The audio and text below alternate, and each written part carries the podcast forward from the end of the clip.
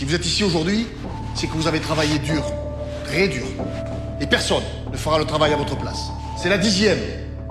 2007, c'était super. 2023, je veux que ce soit là-haut. Cette Coupe du Monde, il nous la faut, à tout prix. Sept semaines de compétition. Sept semaines où je vous veux au top. Et je compte sur vous. Vous représentez la France. Et la France, c'est quoi? C'est le savoir-faire, la diversité des cultures. La France, c'est vous. La France, c'est la French Touch. The French Touch.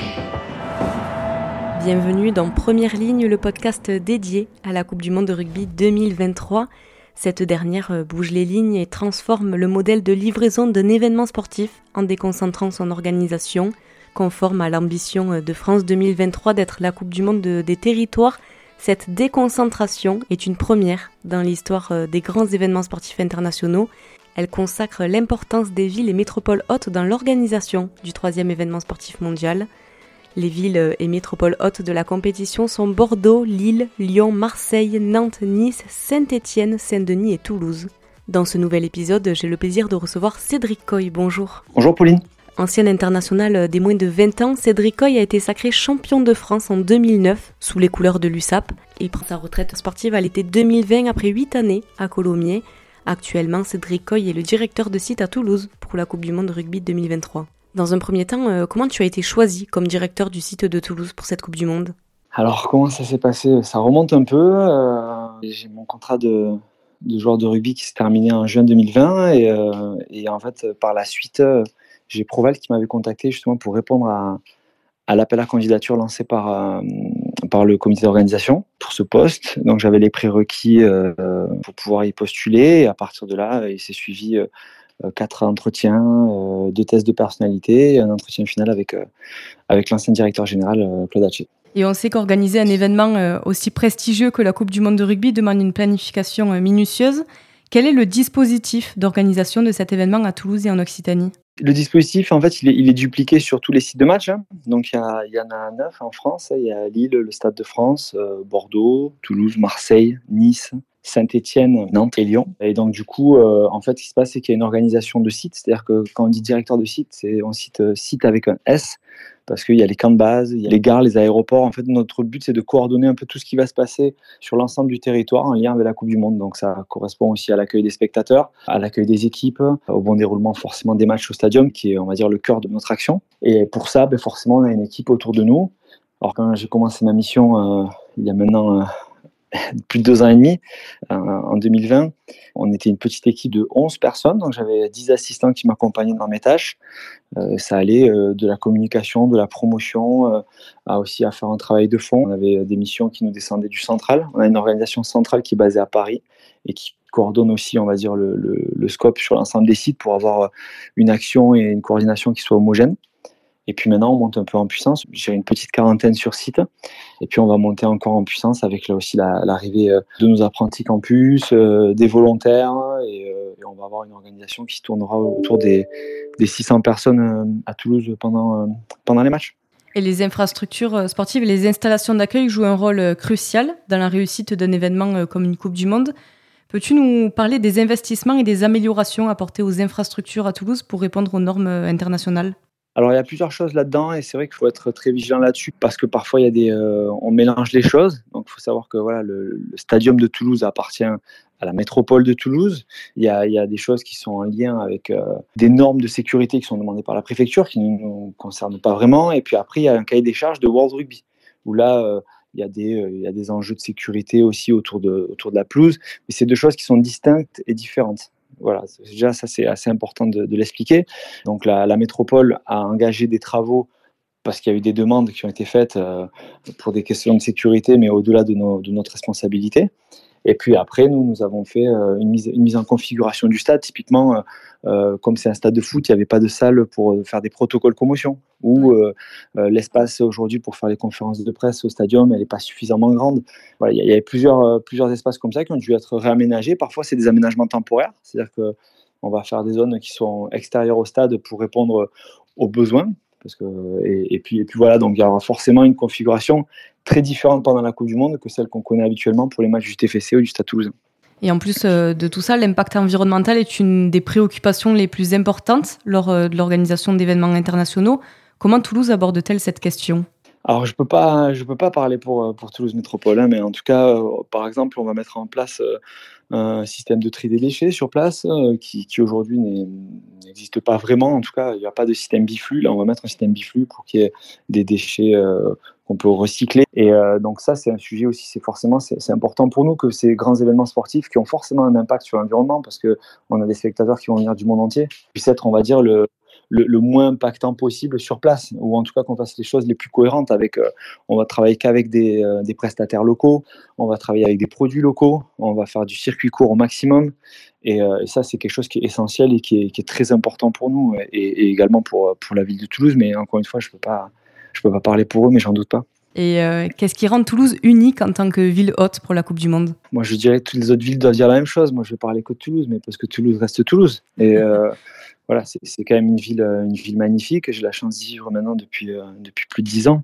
Et euh, c'est une ville belle, c'est une ville festive, c'est une ville chaleureuse, et c'est une ville qui marque, et c'est une ville sportive également. Et c'est vrai que Laurence Saribagé et ses équipes font, un gros travail euh, autour de la ville de Toulouse. On a encore vu là un, nageur toulousain qui vient de gagner trois médailles d'or au championnat du monde. Le stade toulousain vient d'être euh, titré encore une fois cette année. À la Coupe de France, on a eu la chance euh, d'avoir un club de foot aujourd'hui qui, est compétitif avec le, super travail qui est fait par Damien Comoli et, le club. Franchement, voilà, Toulouse, on peut pas dire, on peut pas passer à côté. Euh, d'une ville de sport. Et c'est quand même une, une, grande ville aussi avec Airbus qui rayonne à l'international. Et à côté de ça, il y a un côté romantique, je trouve, à Toulouse. Mais ça, c'est peut-être très personnel ce que je dis. Je trouve qu'il y a un côté un peu romantique avec ses briques, avec ses, infrastructures, avec euh, son histoire. Voilà. Qu'on aille à Saint-Cernin ou à Saint-Étienne ou, euh, ou, au Carme, il y, a, il y, a, quelque chose d'un peu romantique, je trouve, à Toulouse. Et je suis certain que les spectateurs du, du monde entier auront mis une croix sur, sur Toulouse dans, dans leur itinéraire. Et quelles sont les animations et les activités prévues pour permettre aux supporters internationaux de découvrir la richesse culturelle de Toulouse et de ses environs? Alors il y a plusieurs choses. Voilà, c'est vrai que là la ville a mis en place euh, tout un tout un projet d'animation hein, autour autour du rugby. Euh, il y aura une fan walk qui partira de la gare pour aller jusqu'au stade, hein, en passant par, le village euh, le village rugby. Donc il y a un super village rugby qui va être fait le long de la prairie des filtres, qui sera le plus grand village rugby de France. Donc ça prouve encore une fois l'attachement de Toulouse au rugby. Et à côté de ça, euh, ben, forcément cet itinéraire passera par des monuments historiques, par des lieux historiques. Il y aura une fan embassy également, pas très loin de la place du Capitole, hein, sur l'allée Alsace-Lorraine, sur l'esplanade qu'il a derrière le, le Capitole en fait, voilà, aujourd'hui, tout est mis en place euh, pour vraiment euh, accueillir les spectateurs du monde entier dans les meilleures conditions. Il y aura des kits commerçants également pour permettre au commerce du centre-ville d'être habillé aux couleurs de la Coupe du Monde. Ça fait deux ans et demi, hein, comme je dis, qu'on travaille sur place avec, euh, avec les équipes de la ville, avec aussi la région, avec le département. Le département a mis ont développé aussi un, guide du supporter pour montrer, euh, ils ont, ils ont fait un super projet où ils travaillent avec euh, les clubs de rugby locaux qui vont servir, on va dire, de, de guide touristique pour les spectateurs du monde entier. Donc en fait, ils ont associé euh, à un site touristique un club de rugby et en, présentant dans ce guide l'histoire du club, un joueur emblématique du club, etc. Et, et en Haute-Garonne, on a la chance d'avoir de très grands joueurs qui sont issus des clubs, des clubs environnants. Et donc voilà, je pense qu'il y a quand même beaucoup de choses à voir à Toulouse, dans le département et dans la région Occitanie avec deux autres camps de base, le camp de base des Samoa à Montpellier et, des Portugais euh, à Perpignan. Et justement, en parlant de camp de base, on sait que le Japon établira son camp de base à Toulouse. Ont-ils des demandes particulières par rapport à leur mode de vie ou leur culture, ou toutes les équipes ont une approche euh, homogène de la compétition? Euh, nous, en tout cas, on fait tout pour que, pour que les Samoa soient accueillis de la meilleure façon que, celle des Japonais. Donc, ça, c'est quand même quelque chose qui est essentiel pour nous, que l'accueil soit de très grande qualité et soit le même pour toutes les équipes, que ce soit une petite nation, une grande nation. Euh, on les considère tous comme des grandes équipes qui viennent participer à la Coupe du Monde. Après, chaque équipe a ses spécificités. Et, euh, et c'est vrai que les, les Japonais, on connaît leur, leur, sens du respect, du protocole mm. et de la discrétion également. Et euh, donc, euh, ils souhaitent par exemple euh, avoir un, chef. Ils vont, ils, vont faire, ils vont venir avec leur chef japonais pour préparer leur cuisine, etc. Donc là, il y a déjà toute une configuration qui est faite aujourd'hui. Et voilà, les échanges se passent extrêmement bien avec, avec le Stade Toulousain qui, franchement, a mis les petits plats dans les grands pour, pour accueillir voilà l'équipe japonaise. Et ils sont, les Japonais sont très heureux de venir à Toulouse, sont très heureux d'avoir les infrastructures du Stade Toulousain et ça, ça va être une, très belle fête. Et euh, la Coupe du Monde de rugby 2023 est une occasion unique de promouvoir euh, le rugby dans la région. Quelles retombées peuvent espérer avoir les clubs amateurs et quels sont les efforts mis en place pour attirer de nouveaux adeptes? C'est une très bonne question. Il, y a, va y avoir deux choses en fait qui vont se passer.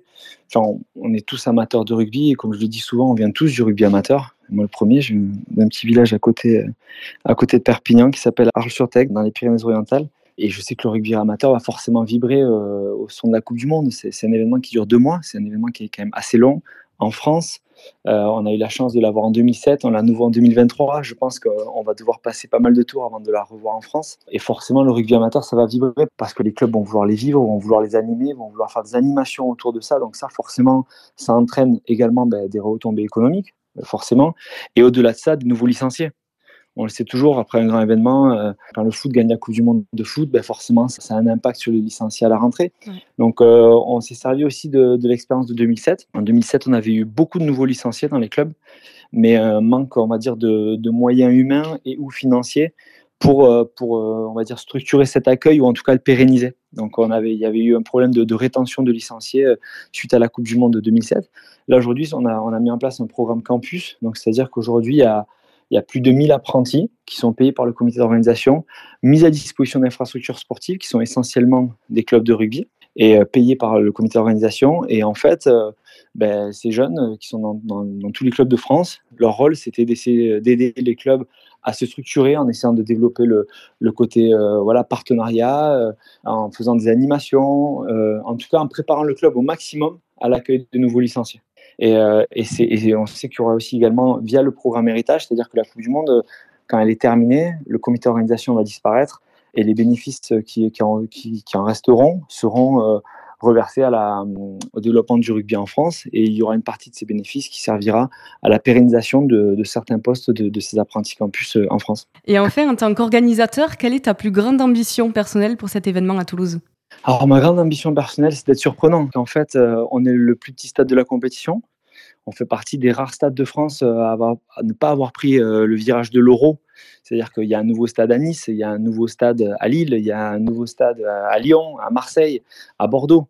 Et Toulouse fait partie des rares exceptions avec Nantes et Saint-Étienne à ne pas avoir connu un grand virage avec une grosse rénovation d'une nouvelle enceinte. Et on fait partie des plus petits stades de la compétition, si ce n'est le plus petit. Et, euh, et moi, mon, mon ambition, c'est de dire bon ben, ok, on a un stade euh, qui sera plus petit que les autres, qui sera peut-être pas, on va dire, euh, dans une ultra modernité comme on peut le connaître ailleurs. Par contre, on aura autre chose. On aura quelque chose d'autre qui va faire que les gens se souviendront de ce stade-là et qui vont garder un souvenir impérissable. Et ça, pour ça, je mise sur la, la chaleur toulousaine et sur les, les animations qu'on peut faire autour de ça. Et je crois sincèrement qu'on a les atouts et les armes pour faire de Toulouse la ville la plus festive de la compétition et que les supporters en gardent un souvenir impérissable faire de Toulouse euh, la ville unique, comme on disait tout à l'heure. Exactement, mais c'est une ville unique. C'est une ville unique et c'est une terre d'envol.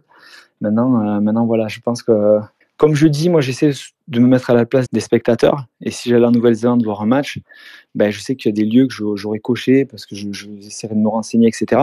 La Coupe du Monde de rugby va forcément rassembler des amoureux du rugby en France. Et quand on est amoureux du rugby, on est obligé de passer par Toulouse. C'est sûr. Merci beaucoup pour ta participation à cet épisode qui nous a offert un aperçu unique de ton rôle en tant qu'organisateur de la Coupe du Monde de rugby à Toulouse. Nous te souhaitons euh, tout le succès possible dans cette prestigieuse entreprise sportive et culturelle qui enrichit la région et rassemble des fans du monde entier. Merci encore. Avec grand plaisir. Eh bien écoute, je te souhaite une belle soirée, au plaisir. C'est la fin de cet épisode, merci à vous de m'avoir écouté. Vous pouvez retrouver Première Ligne sur toutes les plateformes de streaming et la page Insta pour plus de contenu. Et si ce podcast vous a plu, n'hésitez pas à me laisser 5 étoiles, des commentaires et à me suivre pour ne pas manquer les prochains épisodes. A très vite. C'est bien, c'est magnifique, c'est wonderful. C'est aujourd'hui que se décide, hein aujourd'hui, hein pas demain. Hein allez, allez, allez, venez, venez, maintenant, ensemble, ensemble. On serre, on serre, on serre là, c'est parti. Hein je veux de la joie, je veux de l'amour, je veux de la fraternité entre les peuples. Ces mecs, je veux qu'ils sentent tellement bien ici, en France, qu'ils n'aient plus jamais envie de repartir.